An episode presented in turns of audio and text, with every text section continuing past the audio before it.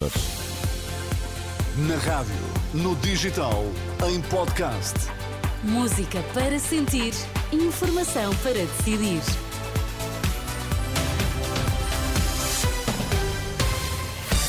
Antes do Jornal das 11, as notícias em destaque. Boa noite. Boa noite. Israel admite aceitar o prolongamento de um cessar-fogo em Gaza, mas promete voltar às operações militares assim que a trégua chega ao fim. Nesta edição, o quadro das equipas apuradas para os oitavos de final da Taça de Benjamin Netanyahu admite aceitar o prolongamento do cessar-fogo em Gaza. É a resposta do primeiro-ministro israelita à sugestão feita este domingo pelo Hamas para uma extensão da trégua por mais dois a quatro dias para lá desta segunda-feira.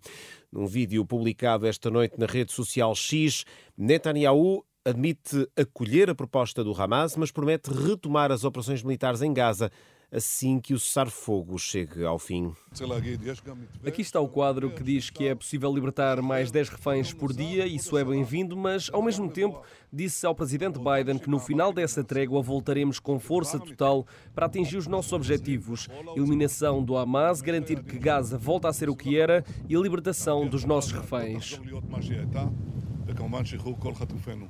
Benjamin Netanyahu, o primeiro-ministro israelita, esta noite, num vídeo publicado na rede social X, após uma conversa ao telefone com Joe Biden.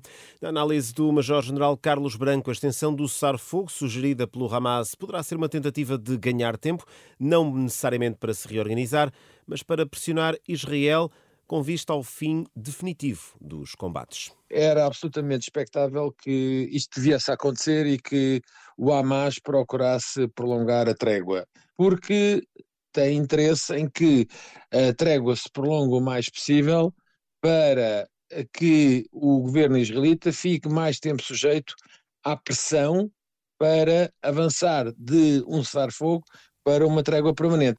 Nestas declarações à Renascença, Carlos Branco admite que mais cedo ou mais tarde o Hamas terá de ser incluído numa eventual futura solução pacífica para o conflito. As soluções políticas fazem sempre com os vilões, ou se quiser, com quem tem poder.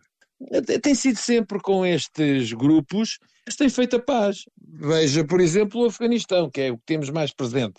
Portanto, não, não, não ficaria admirado se a história se repetisse. Porque quem é que tem o poder? Não é a autoridade palestiniana.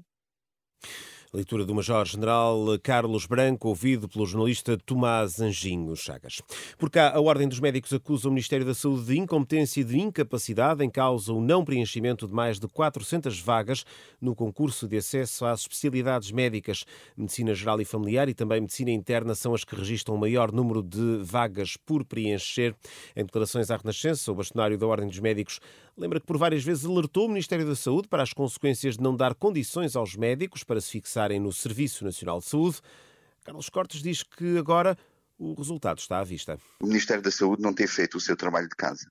Consistia em assegurar condições para uma boa formação dos médicos, também assistenciais, obviamente. Nós chamamos várias vezes a atenção que se nada fosse feito, além dos médicos estarem a sair do Serviço Nacional de Saúde, iriam deixar de expressar o seu interesse por vagas do internato médico. Nós temos agora o maior número de sempre, são mais de 400 vagas por preencher.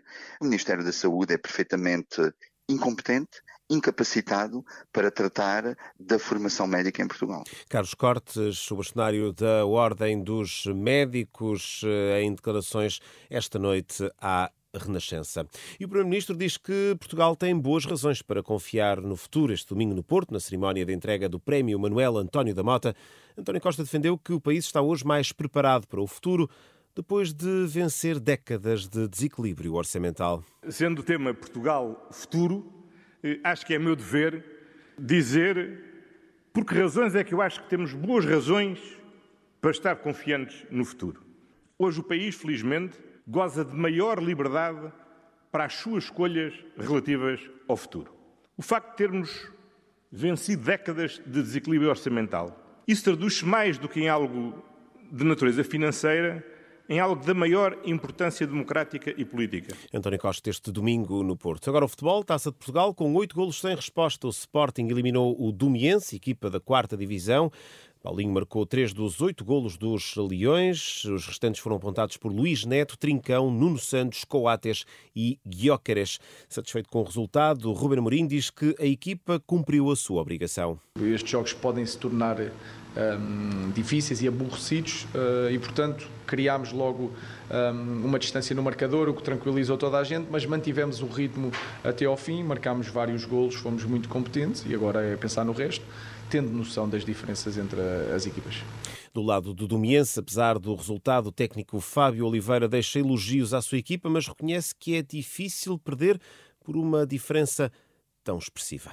Perder 8-0 dói, mas da forma como foi. Nós não viemos aqui com autocarros, tentámos jogar, não queimámos tempo, tentámos sempre jogar, deixar uma boa imagem. Agora, quando, quando o Sporting acelera, realmente é uma diferença muito grande. Mas o que fica é, é ver os meus jogadores, no, antes de começar o jogo, a chorarem, a emoção, os adeptos incríveis, uma palavra para eles também, e é, é um momento único na história, na história do clube. Fábio Oliveira, técnico do Domiense, e Ruben Amorim, do Sporting, nas entrevistas rápidas da Sport TV. Além dos Leões, esta tarde apuraram-se para os oitavos de final Santa Clara, Leiria, Amarante, Tondela, Estoril e, já esta noite, o Aroca, que há minutos eliminou o Boa Vista no desempate por grandes penalidades.